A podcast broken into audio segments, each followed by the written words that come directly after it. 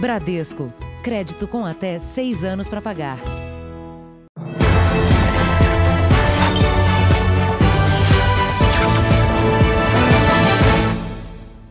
Olá, boa noite. Boa noite. Um caminhão carregado com alimentos para a ceia de fim de ano foi roubado em São Paulo. Os produtos foram encontrados escondidos num matagal. Um assaltante acabou preso. Segundo a Secretaria de Segurança Pública, em média, 15 crimes deste tipo são registrados todos os dias no estado. O caminhão e a carga avaliada em 90 mil reais foram recuperados graças à desconfiança de algumas pessoas que cercaram o suspeito e chamaram a polícia. O rapaz ele estava parando o caminhão em frente a uma residência. O morador da residência desconfiou e perguntou para ele: por que você está parando o caminhão aqui em frente à minha casa? Ele ficou nervoso, tentou ligar o caminhão de volta, não conseguiu. Foi quando a população se aproximou. Ele assustou e correu. Fernando Moreira tinha acabado de descarregar num matagal alimentos como bacalhau e conservas eram produtos para ceias de fim de ano. O roubo aconteceu no acesso à Marginal Tietê, uma das vias expressas mais movimentadas de São Paulo. O caminhoneiro e o ajudante foram rendidos por três criminosos armados e, em seguida, soltos numa comunidade. De acordo com a Secretaria da Segurança Pública de São Paulo, só este ano foram registrados 4.240 roubos de carga no estado. Em outra região da cidade, na Zona Leste, dois suspeitos de roubar este caminhão morreram num tiroteio com a polícia. De repente, dois indivíduos numa moto né, me abordou né, e veio um de a pé. Esse que estava de a pé assumiu o volante do, caminhão e nos trouxeram aqui para este morro aqui e descarregaram o caminhão. De repente chegou a viatura e houve troca de tiro. Outros dois assaltantes conseguiram fugir. A carga de cestas básicas foi recuperada. Veja agora outros destaques do dia. A Rússia afirma que a vacina Sputnik tem mais de 95% de eficácia. Alimentos voltam a pressionar a inflação em novembro. Morre aos 69 anos o apresentador Fernando Vanucci. E o adeus ao pai de Zezé de Camargo e Luciano.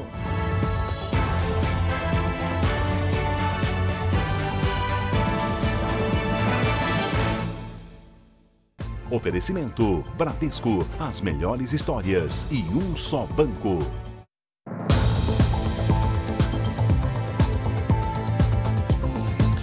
No Rio de Janeiro, criminosos montaram um esquema para desviar mercadorias enviadas pelos Correios. Os produtos chegavam direto aos endereços escolhidos pelos golpistas. O prejuízo causado chega a um milhão de reais. A quadrilha trabalhava em um dos três maiores centros de distribuição dos Correios do Brasil. As encomendas que chegavam aqui eram selecionadas pelos integrantes do grupo de acordo com o valor da nota fiscal. Os eletrônicos tinham preferência. Os golpistas trocavam as etiquetas das embalagens.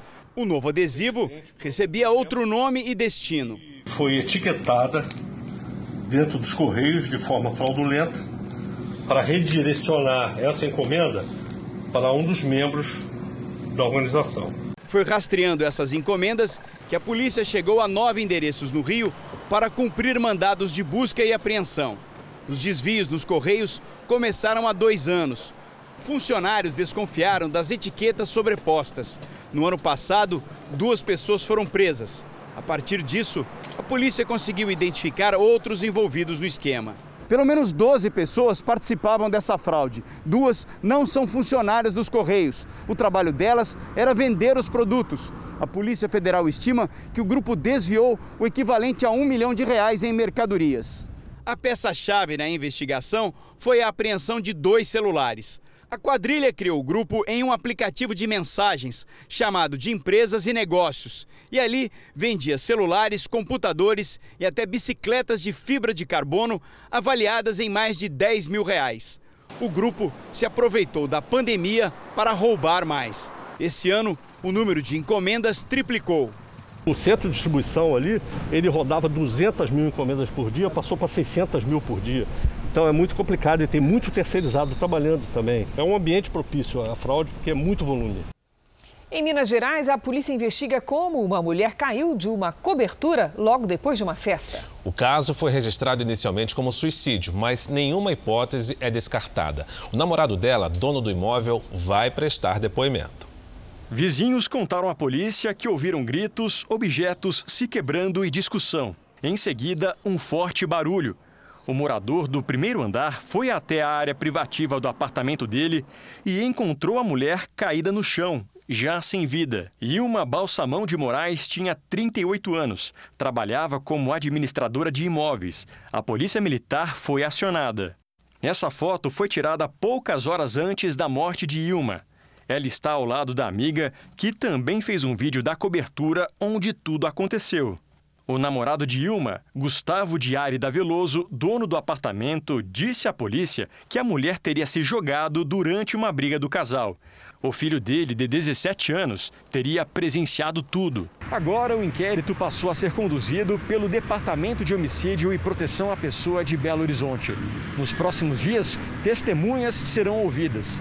A investigação aguarda a conclusão do laudo pericial e não descarta nenhuma linha de investigação. Iremos analisar ah, o material objetivo, né, a perícia, o que foi produzido pela perícia, para então concluir é, qual a circunstância e se é, alguém tem que ser responsabilizado. A família Dilma não acredita na versão do empresário, que tem um histórico de violência doméstica contra a ex-mulher. O que eles estão falando que ela fez e ela não fez. A polícia precisa apontar qual é a verdade, qual o que, que realmente aconteceu. Nós tentamos contato com o empresário Gustavo Veloso, mas ele não foi encontrado. Uma cidade do interior de São Paulo foi tomada de assalto esta madrugada por uma quadrilha que transformou ruas em frontes de guerra. Tiros de fuzis romperam o silêncio da noite em Araraquara e os criminosos montaram barricadas com caminhões em chamas para tomar o controle durante o assalto.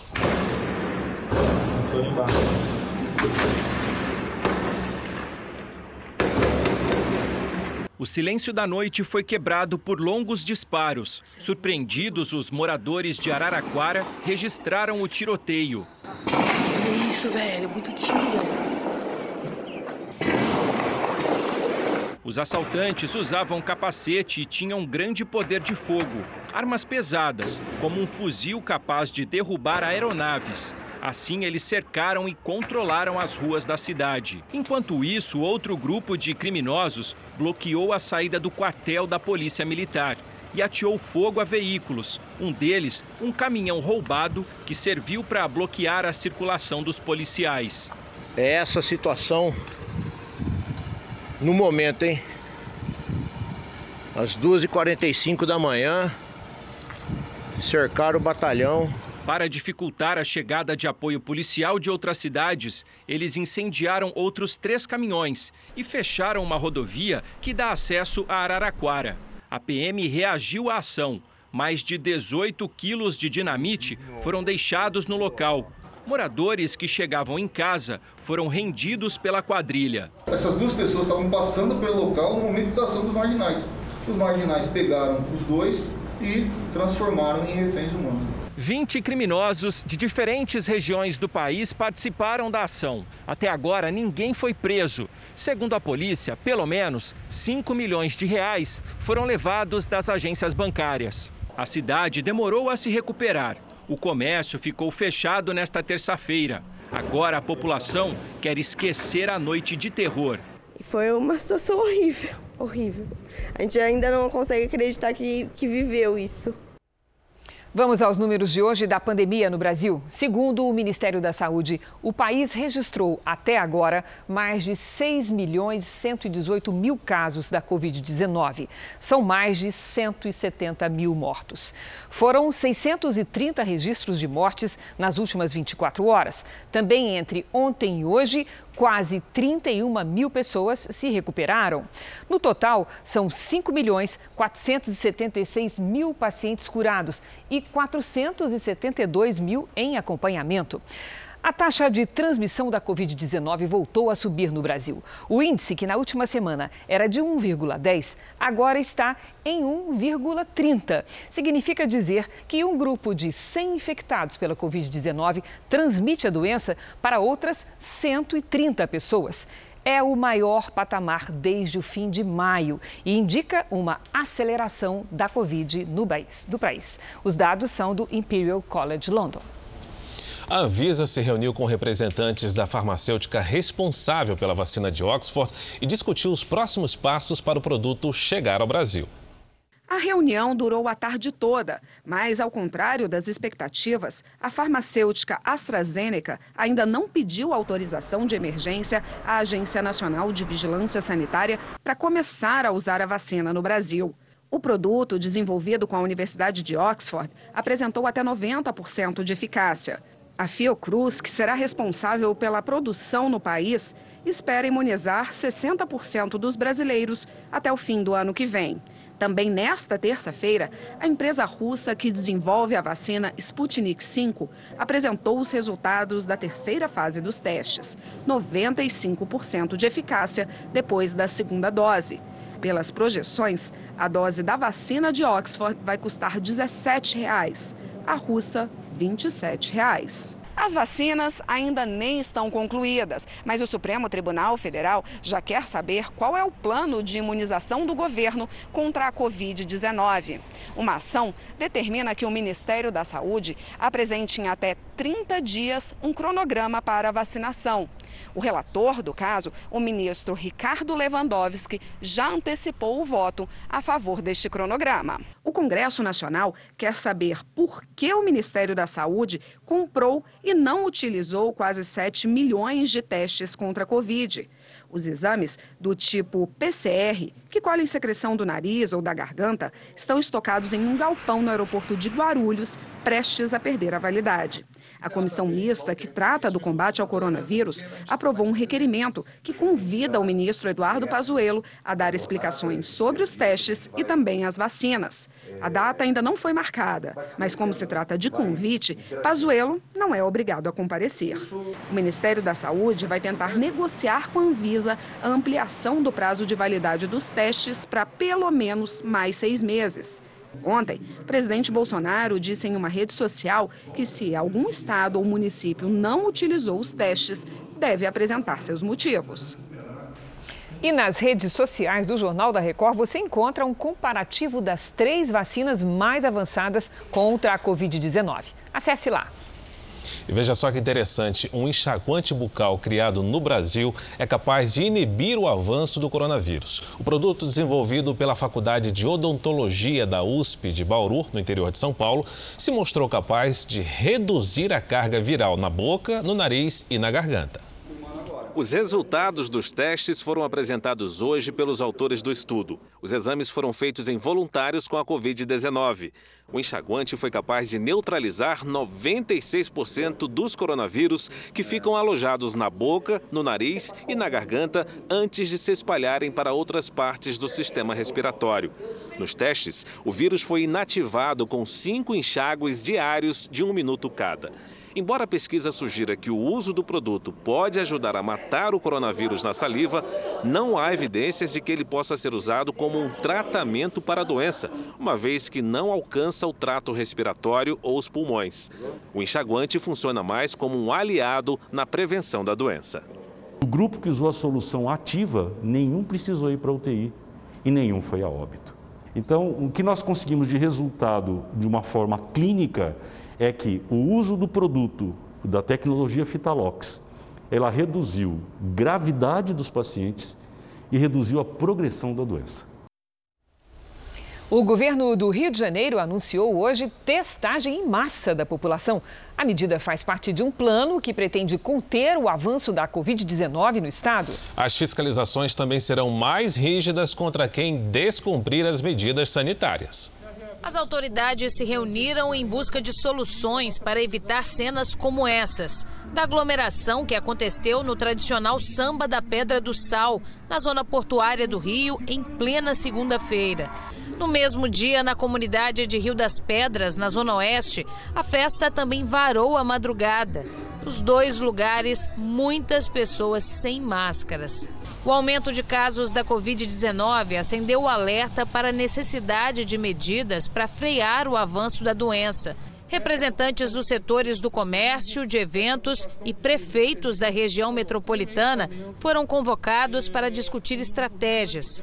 O governo do Rio anunciou a abertura de 400 novos leitos para tratamento de pacientes com coronavírus. Também prometeu começar um programa de testagem em massa, mas não disse quantos testes vão ser disponibilizados nem quando eles começariam a ser feitos. A fiscalização de eventos também deve ser mais rigorosa. Já no próximo fim de semana, homens do Corpo de Bombeiros vão acompanhar os eventos autorizados pela corporação. A nossa ação ela está clara que ela é uma ação de conscientização. Fizemos um compromisso, um, um pacto público do Estado para que a gente aumente a, as regras de, de, de higiene e toda a questão preventiva que é, que é fundamental e o Estado fazendo a sua parte em parceria com as, com as prefeituras para que a gente tenha uma maior capacidade de atendimento. Nos Estados Unidos, Pensilvânia e Nevada certificaram a vitória de Joe Biden. O processo de transição começou depois de uma autorização dada na noite de ontem pelo governo Trump. Só que o atual presidente esclarece que não desistiu de contestar na justiça os resultados que considera suspeitos. Joe Biden fez um pronunciamento para anunciar a nova equipe de segurança nacional e política externa, formada principalmente por veteranos que trabalharam no governo Obama. A economia do país deve ficar a cargo da ex-presidente do Banco Central, Janet Yellen, que será a primeira mulher a ocupar a Secretaria do Tesouro do país. Já o presidente Trump fez uma aparição rápida na sala de imprensa da Casa Branca para comemorar um recorde na Bolsa de Valores. Hoje, o índice Dow Jones subiu 1,5%, superando pela primeira vez a marca dos 30 mil pontos. Trump ainda participou de uma tradicional cerimônia de ação de graças no jardim da Casa Branca. Na segunda-feira, o atual presidente autorizou a agência responsável a dar andamento ao processo de transição de governo. Trump explicou pelas redes sociais. Nosso caso continua forte. Vamos continuar o bom combate e acredito que vamos vencer. O presidente agradeceu Emily Murphy, chefe da Administração Geral de Serviços, que é responsável pela transição. Segundo ele, ela vinha sendo alvo de assédio, abuso e ameaças. Veja a seguir: alimentos e bebidas pressionam a inflação de novembro. E ainda nesta edição, o adeus ao pai de Zezé de Camargo e Luciano.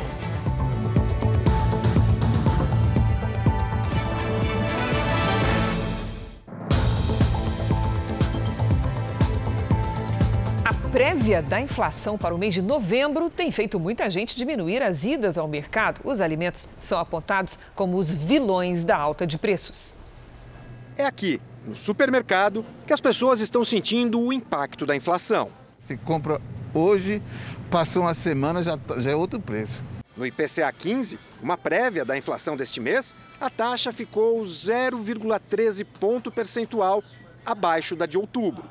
Mesmo assim, houve aumento de 0,81%, a maior variação para um mês de novembro desde 2015. Foi por causa das variações e da volatilidade cambial. Né? A gente, do real, se depreciou em mais de 30% perante ao dólar durante 2020. O que mais preocupa são os aumentos sucessivos justamente dos alimentos e das bebidas. No mês, a alta desse grupo de produtos foi de 2,16%, mas no ano, o acumulado já chega a 12,12% impacta diretamente a vida do brasileiro que tem que comer, que tem que beber, que tem que alimentar sua família. Itens importantes nas cestas das famílias ajudaram a impulsionar a inflação, como a batata inglesa, o arroz e as carnes. Professor de musculação e jiu-jitsu, Murilo perdeu muitos alunos na pandemia, ao mesmo tempo em que viu o custo da dieta subir. Ele mostra o resultado na geladeira. A gente tinha mais ou menos carne, frango, peixe, né? tinha uma quantidade legal. Tinha um pouco de, de carne de porco também para ter uma, uma variedade melhor. Agora, infelizmente, a gente tem que ser até ao, ao frango mesmo, né? Houve aumento em todos os grupos de produtos e serviços pesquisados. Depois dos alimentos e bebidas, as maiores altas foram em artigos de residência, transportes e vestuário. Na soma dos últimos 12 meses, a inflação, segundo o IPCA 15, foi de 4,22%.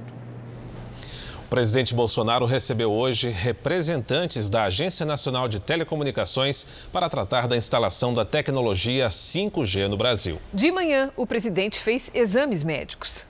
Depois de passar pelo posto médico, no meio da manhã, Bolsonaro foi até a rampa do Palácio do Planalto. Recebeu crianças e apoiadores e tirou fotos. Um médico que o acompanha informou ao Jornal da Record que os exames são de rotina e não tem relação com as cirurgias realizadas no abdômen após a facada na campanha eleitoral e nem com a cirurgia para retirar um cálculo da bexiga há dois meses.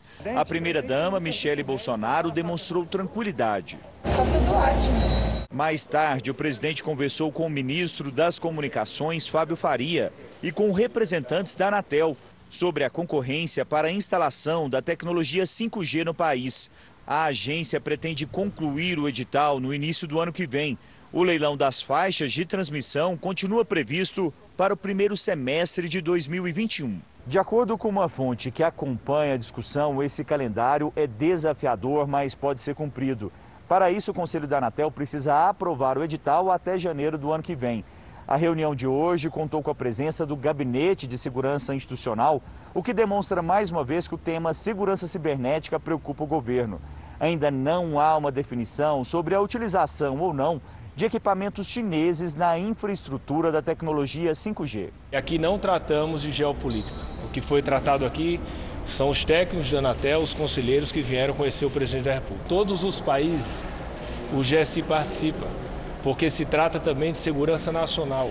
O presidente da Anatel explicou que questões relevantes precisam ser definidas, como a interferência da nova tecnologia no sinal das antenas parabólicas. Nós estamos tomando providências para que essa parte significativa da população não fique uh, desprovida é, do acesso à TV, considerando sua importância como lazer, entretenimento, informação. No Ministério da Economia, o principal assunto do dia foi a lei de falências. O relator do projeto apresentou detalhes do texto que deve ser colocado em votação amanhã. Nós vivemos um momento de pandemia, inúmeras empresas pequenas, médias e grandes, com dificuldades a ponto de necessidade de recuperação judicial, recuperação extrajudicial e decretação de falência, e é muito importante que nós tenhamos um estatuto normativo que discipline isso de maneira moderna. E isso marca a nossa fé, a nossa certeza de que o Congresso brasileiro é reformista, continua avançando e nós vamos ter sucesso em transformar essa recuperação cíclica, que hoje é baseada apenas em consumo, numa retomada do crescimento sustentável com base em investimentos, que é o grande desafio do ano que vem. Vamos agora com a opinião do jornalista Augusto Nunes. Boa noite, Augusto. Boa noite, Cris. Boa noite, Fara. Boa noite a você que nos acompanha. Quem vê as coisas como as coisas são, enxerga na chamada Agenda 2030, concebida em 2015 na sede da ONU, um resumo do indigente pensamento da esquerda socialista, piorado por palavras de ordem politicamente corretas. O palavrório, produzido em conjunto por líderes de todos os continentes, parece uma versão agigantada dos manifestos que encerram os encontros do Foro de São Paulo.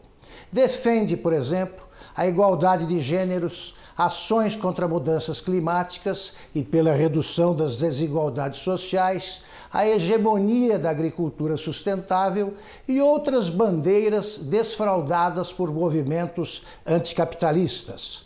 Nenhuma palavra sobre a preservação de valores eternos, o direito de crença, a liberdade religiosa, o direito de propriedade, nenhuma vírgula, enfim, sobre os alicerces do Estado Democrático de Direito, pois o presidente do Supremo Tribunal Federal resolveu transformar o documento numa espécie de plano de ação para uma corte cuja função precípua é a guarda da Constituição brasileira.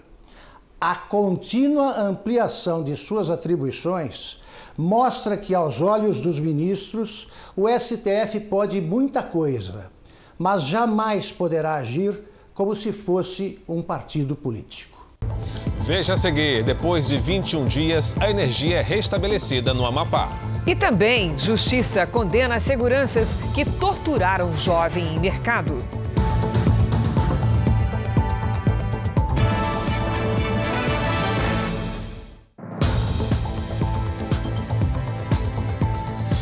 Por causa da pandemia, o tempo de campanha entre o primeiro turno e o segundo está mais curto nestas eleições. São duas semanas apenas. Agora faltam cinco dias para definir os prefeitos de 57 cidades. Vamos ver o dia dos candidatos em três capitais. Em São Paulo, Bruno Covas visitou um centro comercial na periferia. O candidato à reeleição pelo PSDB fez caminhada no local, cumprimentou e tirou fotos com eleitores e apoiadores. O candidato comentou o aumento de casos de Covid-19 na capital paulista e garantiu que a situação está sob controle. Durante a tarde, Covas participou de entrevistas e gravou programas para a campanha eleitoral. Guilherme Boulos, do PSOL, se reuniu com servidores da segurança pública num hotel no centro de São Paulo. O candidato explicou as propostas para o funcionalismo municipal. Por ter tido contato recente com uma deputada que depois foi diagnosticada com a Covid-19, Guilherme Boulos cancelou a agenda externa, até que saia o resultado de um teste feito por ele. No Rio de Janeiro, o ex-prefeito Eduardo Paes, do DEM, visitou a clínica da família Estácio de Sá, na zona central da cidade. Paes conversou com funcionários da clínica e cumprimentou apoiadores. O atual prefeito Marcelo Crivella, do Republicanos, fez uma caminhada em Campo Grande, na zona oeste. Ele também participou de reunião com o governador Cláudio Castro, que anunciou medidas de enfrentamento à Covid-19. Em Manaus, Davi Almeida, do Avante, se encontrou com lideranças comunitárias da região centro-sul da cidade. Amazonino Mendes, do Podemos, concedeu entrevistas a uma rádio e a uma TV. Um grupo de milicianos suspeitos de construir e vender imóveis irregulares foi alvo de uma operação no Rio de Janeiro. A polícia fez buscas em mais de 20 endereços ligados à quadrilha. As investigações apontam que o grupo faturou 3 milhões e meio de reais na negociação de dois prédios na zona oeste da capital. As duas construções são clandestinas. Um dos alvos da operação foi o apartamento de um empresário que seria o responsável por negociar os imóveis. Computadores e documentos foram apreendidos. Ninguém foi preso. Em São Paulo, a justiça condenou dois seguranças de um supermercado por agredir um adolescente em agosto do ano passado. Valdir Bispo dos Santos e David Oliveira Fernandes vão cumprir pena de mais de 10 anos em regime fechado. Eles já estão presos em Tremembé, no interior de São Paulo. Os dois foram considerados culpados pelos crimes de tortura, lesão corporal, cárcere privado e divulgação de nudez de um menor de idade acusado de furtar barras de chocolate. Enquanto todos esperam pela vacina contra o coronavírus, outras vacinas importantes estão ficando de lado. Muitas mães deixaram a vacinação dos filhos para depois, mas os médicos dizem que não é para fazer isso. É para respeitar os protocolos e levar as crianças até os postos. Aos seis anos, Giovanni sabe bem que há um vilão fora de casa. E para enfrentá-lo, a mãe dele já reforçou a segurança. Não, a mamãe é a doidinha do, do álcool spray, espirra toda hora. Com medo do coronavírus, a família abriu mão de sair de casa até para tomar vacina e reforçar a imunidade contra outros inimigos. O meu receio era justamente é, ter alguma complicação, né? Com, com, a vacina, alguma reação, e aí precisar sair para socorrer, levar para um hospital. Preferi evitar de dar uma vacina agora, segurar um pouquinho e dar num momento mais tranquilo. Apenas 55% das crianças entre 1 e 5 anos foram vacinadas contra a paralisia infantil neste ano. Na última campanha, em outubro, o Amapá foi o estado que mais vacinou e o Acre o que atingiu o menor percentual. Segundo o Ministério da Saúde, todas as vacinas estão abaixo da meta no país. Ficar em casa é mesmo mais seguro durante a pandemia. Mas o medo de pegar a Covid-19 pode trazer de volta não só a paralisia infantil, mas também outras doenças. O que, que adianta você levar seu filho para o shopping e achar que não vai acontecer nada e não levar numa campanha de vacinação onde ele pode ser vacinado para doenças que vão voltar? Por que a gente não pode ter um sarampo, uma meningite, uma difteria, uma coqueluche? Quer dizer, é importante que a gente esteja vacinado para tudo. Em São Paulo, a campanha de multivacinação foi prorrogada duas vezes e vai até o próximo dia 30. Existe uma recomendação forte de que nós estejamos correndo atrás do grande prejuízo que foi deixar de vacinar nesses últimos meses. Nesses locais existem as disponibilidade de álcool gel e vários protocolos de segurança. A Thaís aproveitou o baixo movimento e levou a filha para tomar os dois reforços que estavam faltando. Como a gente sabe, é, foi regularizado, a gente tem, tem álcool em gel disponível, é, a gente pode higienizar o uso das máscaras, então eu me senti mais segura para poder fazer esse reforço agora. A Lorena, de 3 anos, encarou a agulha com coragem e agora vai ficar protegida também contra a meningite, a pneumonia e, de quebra, ainda ganhou um agradinho especial. A gente vai dar um chocolate para ela hoje. Ai, tá valendo, né, Lorena? Fala sim, né, filha?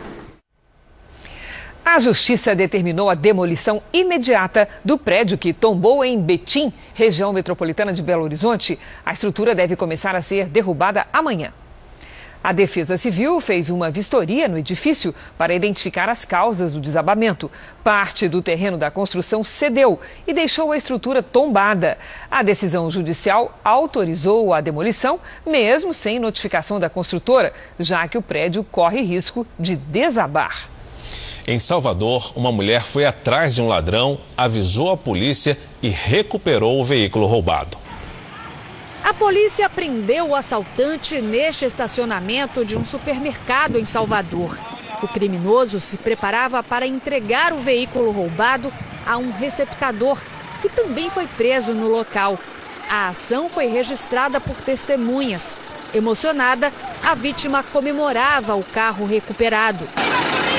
O carro foi tomado de assalto na manhã de hoje e recuperado cerca de uma hora depois é que assim que foi roubada, a vítima pegou um táxi e seguiu o assaltante, até que encontrou uma viatura da Polícia Militar e chegou ao local onde ele entregaria o veículo para um comparsa. Na região metropolitana de Salvador, a recuperação de carros roubados aumentou este ano. Segundo a polícia, é a própria população que tem ajudado a melhorar os índices. Nós só conseguimos reduzir os índices de criminalidade, seja ele roubo de veículo, pessoas é, ou qualquer homicídio, com a ajuda da população. Nós não vamos conseguir reduzir sozinho. Cientistas americanos e israelenses revelaram que os anticorpos de uma lhama podem ser usados para combater o coronavírus em humanos. As pesquisas revelaram que, além de um sistema imunológico comum, as lhamas, alpacas e até os camelos têm um segundo sistema imunológico, que produz anticorpos muito menores, chamados nanocorpos. Eles são mais estáveis e fáceis de produzir artificialmente e muito eficazes, diz Gina Schneidman Duhovny, da Universidade Hebraica. Ela examinou os nanocorpos da lhama Wally que vive nos Estados Unidos e identificou quais podem ser usados em humanos contra o vírus. Agora que sabemos quais nanocorpos podem prevenir a infecção, podemos produzi-los em grande escala e administrá-los como terapia, diz. Outras pesquisas realizadas no mundo também têm usado essa técnica de anticorpos para combater o coronavírus, e com o mesmo conceito de obtê-los a partir de animais, como lhamas e galinhas. Hoje em dia já existe até coquetéis especiais à base de anticorpos de pacientes recuperados e de animais. Mas o que é único sobre os anticorpos da lhama é mesmo o tamanho. Por serem tão pequenos, podem ser administrados por meio de um inalador. Se um paciente recebe um teste positivo para a Covid-19, ele pode ser tratado imediatamente e assim matar o vírus antes de infectar o corpo. O inalador já está em desenvolvimento para testes clínicos e os cientistas esperam resultados positivos em breve. E nos Estados Unidos, depois de mais de sete meses internada com a Covid-19, uma mulher finalmente teve alta. Foi com um sorriso por baixo da máscara que Lori Woods deixou o hospital. As irmãs contam que ela teve diversas complicações, incluindo sangramento cerebral. Além disso, precisou ficar entubada, mas conseguiu vencer a doença. Países da Europa começam a se organizar para a vacinação contra a Covid-19. A Espanha divulgou hoje um plano que deve começar em janeiro. O ministro da Saúde espanhol disse que idosos e profissionais de saúde que trabalham em lares de idosos serão os primeiros a tomar a vacina. O país pretende abrir 13 mil centros públicos de vacinação. Para esta enfermeira de 60 anos, a distribuição deveria ser feita em diversos locais. Em colégios, em igrejas, em bibliotecas, onde haga falta. A França e a Itália também estimam que a vacinação contra a Covid-19 comece em janeiro. O governo italiano afirmou que 16 milhões de doses da vacina de Oxford devem chegar nos primeiros meses de 2021. Já o Reino Unido e a Alemanha esperam que a campanha tenha início ainda em dezembro. O governo alemão pretende vacinar toda a população até o fim do ano que vem. Aqui em Portugal, o governo ainda está preparando uma campanha de vacinação.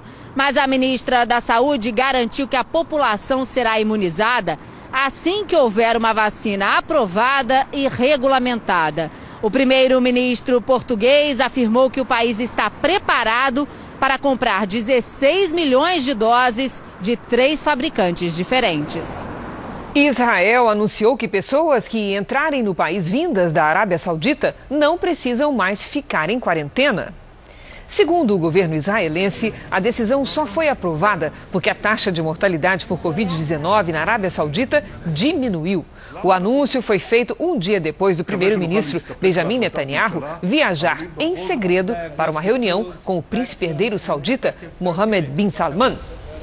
Na China, um menino de dois anos foi resgatado quando estava prestes a cair do 13º andar de um prédio. Ele ficou preso na grade de proteção da janela do apartamento. Um dos vizinhos chamou os bombeiros assim que percebeu o menino pendurado pelo lado de fora. Foram 10 minutos de tensão até a chegada do resgate. A equipe usou um alicate especial para cortar o aço da janela e retirar o garoto. Nos Estados Unidos, policiais conseguiram resgatar a motorista de um carro prestes a afundar. Câmeras acopladas aos policiais registraram o momento do resgate. A motorista estava presa nas ferragens. O veículo havia praticamente afundado quando os policiais quebraram o vidro com um martelo. No fim, a mulher foi retirada com ferimentos leves. A China lançou um foguete em direção à Lua para estudar o satélite natural da Terra. O voo deve durar mais de 20 dias. Essa é a primeira missão chinesa à Lua em mais de 40 anos. A previsão é de que cerca de 2 quilos de amostras sejam coletadas e lacradas em um recipiente na espaçonave. As amostras chegam à Terra em dezembro desse ano. Esse material poderá ajudar os cientistas a entender melhor a história da Lua agente de fiscalização do supermercado Adriane, Adriana Alves Dutra foi presa no fim desta tarde em Porto Alegre. Para a polícia, ela foi coautora do homicídio de João Alberto. Durante as agressões, ela tentou intimidar quem registrava a cena. O funcionário que pediu para não ser identificado conversou por telefone com o Jornal da Record. Casos como o do João Alberto já tinham acontecido antes, assim, de agressão e violência? Aquela que tá brigando, né? Sempre ah, gostava de bater no tiroche e roubar, na verdade. E aí só recebia a orientação. A mulher citada na conversa é Adriana Alves Dutra, fiscal do supermercado. Durante as agressões a João Alberto, ela tenta intimidar quem registrava a cena. Não faz isso que eu vou te queimar na, na, loja. Trabalha aí na loja. É não, mas isso aí não pode, Não gente. pode. A polícia prendeu Adriana Alves Dutra no final da tarde desta terça-feira. A fiscal do supermercado se apresentou voluntariamente à Polícia Civil. Ela imaginou que não poderia ser presa por causa da lei eleitoral. Mas pode, porque é residente de Alvorada, na região metropolitana de Porto Alegre, cidade onde não haverá segundo turno. Por ter uma posição determinante, a lei contempla como é, coautora deste homicídio a pessoa que teria é, o poder de fazer cessar essas, essas agressões e não o fez. O Carrefour informou que todos os funcionários e prestadores de serviços de segurança passam por um rigoroso treinamento para que atuem com total respeito com os clientes e que qualquer atuação em desacordo com os padrões estabelecidos é investigada. A empresa terceirizada Vector confirmou que todos os funcionários diretamente ligados ao supermercado foram demitidos após a morte de João Alberto, já que o contrato foi rescindido. Sete pessoas são investigadas no inquérito da morte de João Alberto. 21 dias depois do início do apagão, o Amapá voltou a ter abastecimento total de energia elétrica. O anúncio do término do rodízio foi feito pela Companhia de Eletricidade do Estado. Segundo a Companhia de Eletricidade do Estado, a energia foi 100% restabelecida após a energização desse transformador na subestação Macapá. O local é o mesmo onde aconteceu um incêndio no último dia 3, que gerou o primeiro apagão em 13 municípios do estado. Foi um trabalho realizado aí a muitas mãos, com a ajuda aí do governo federal, governo estadual e da Eletronorte, como eu tenho relatado. O Ministério de Minas e Energia informou que o sistema elétrico do Amapá conta atualmente com o suprimento de dois transformadores na subestação Macapá, que conecta o estado ao sistema interligado nacional e com a geração da usina hidrelétrica Coraci Nunes, além dos geradores termoelétricos instalados no último final de semana. Nesta tarde, alguns bairros da zona sul da capital apresentaram instabilidade do sistema, mas a Companhia de Eletricidade do Amapá informou que foi um caso isolado e que está sendo investigado. Para evitar atrasos na apuração, como aconteceu no primeiro turno, o Tribunal Superior Eleitoral faz uma bateria de testes no supercomputador responsável pela totalização dos votos. Os especialistas calibraram o que chamam de otimizador, uma espécie de processador preparado para receber e tratar um volume maior de informações sem perder a rapidez necessária para o processo. Segundo técnicos do tribunal, foi a falta de calibragem na inteligência artificial do supercomputador que causou lentidão na leitura dos dados em 15 de novembro. Em outra frente, a equipe que cuida da segurança cibernética do TSE já está preparada para a possibilidade de novos ataques de hackers. A segurança do site e dos aplicativos, assim como a da base de dados do tribunal, foi reforçada. O presidente da corte, Luiz Roberto Barroso, tem afirmado que os ataques representam um esforço para desacreditar o processo eleitoral. Barroso gravou hoje o pronunciamento que será transmitido em cadeia nacional de rádio e televisão no sábado à noite. O presidente do TSE vai destacar a segurança das eleições, que não foi abalada pelos ataques e tentativas de derrubar o site do tribunal. Terça-feira de tempo seco e calor na região sul do país. Algumas cidades do Rio Grande do Sul registraram 38 graus de máxima. Em Porto Alegre, o dia também foi bem quente. Vamos conversar com a Mariana Bispo. Boa noite, Mari. Esse calor vai continuar? Continua assim, Cris. Boa noite para você, Fara, e a todo mundo que acompanha a gente aqui no JR. Hoje, a máxima passou dos 35 graus na capital gaúcha. É a maior temperatura registrada em um mês de novembro desde 2017. E é claro que muita gente encontrou um jeito de se refrescar por lá. A tendência é de mais calor no centro-sul amanhã. Em Porto Alegre e em Cuiabá, máxima de 37 graus. Tempo firme também em Mato Grosso e em grande parte do Nordeste. Em toda essa área vermelha do mapa, risco para novos focos de queimada, justamente por conta desse calorão. Atenção para temporais com queda de granizo na fronteira com o Uruguai, justamente por conta de uma frente fria que está se aproximando aqui do país e chega amanhã à noite. Em Manaus, chove forte amanhã e faz 29 graus. No Recife, 32 graus, pancadas à tarde. No Rio de Janeiro e em São Paulo, calor e tempo firme. Máximas de 32 e 30 graus. Cris. Obrigada, Mari. Até amanhã. Veja a seguir: menino faz campanha e consegue quase 80 doadores de sangue. E também morre em São Paulo aos 69 anos o apresentador Fernando Vanucci.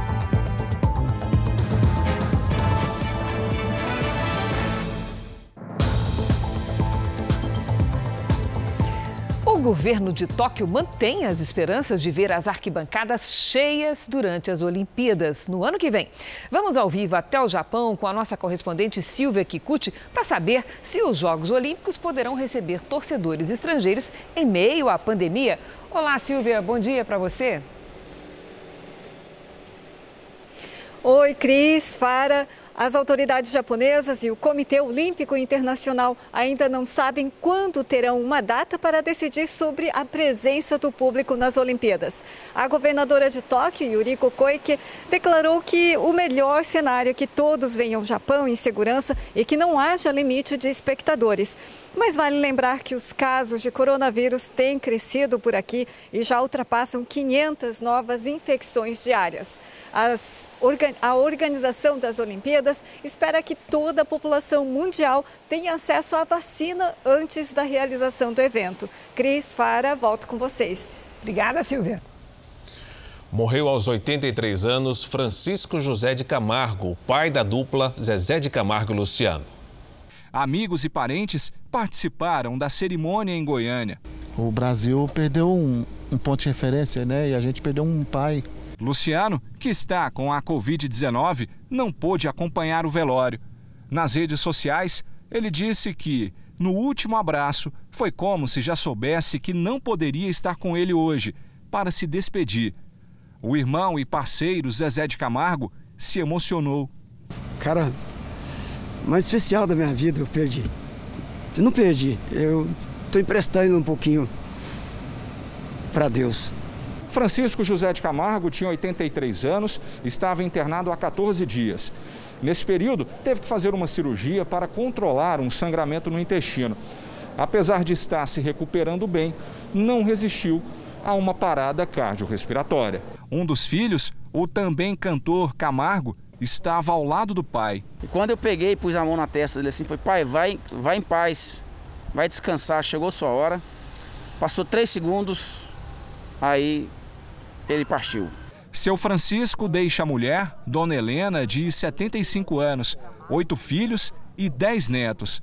E no último adeus, o maior sucesso de Zezé e Luciano.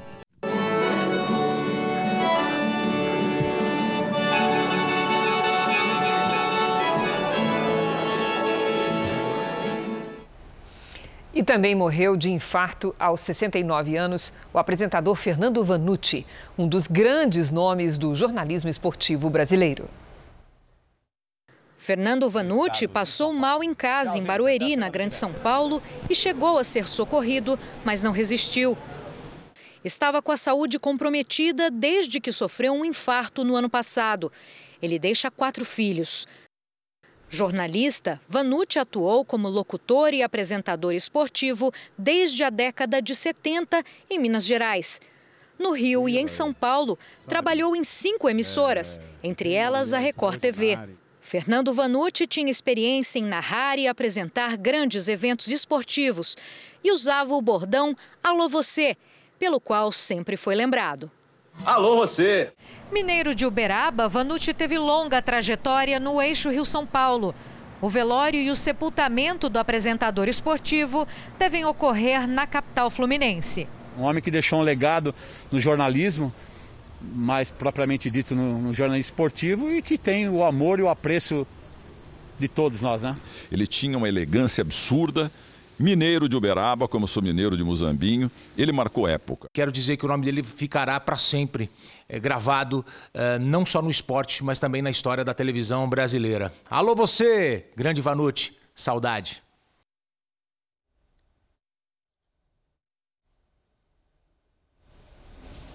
Em Minas Gerais, um garotinho precisou passar por uma cirurgia e por isso organizou uma campanha a favor da doação.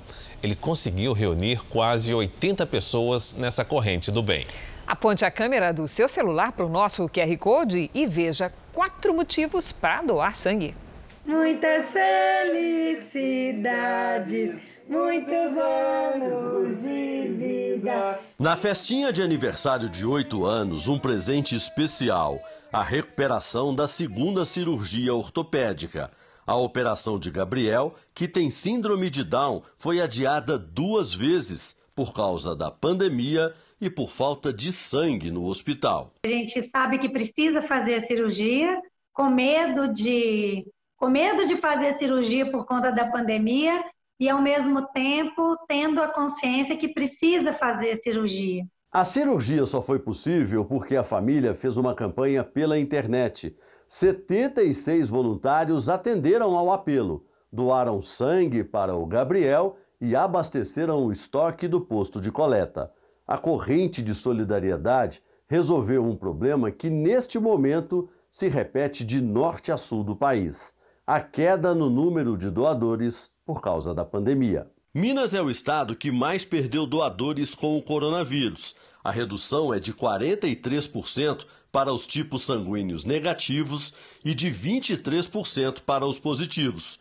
Goiás vem a seguir. Em São Paulo, a queda está em 20%, mesmo percentual do Rio Grande do Sul e Bahia.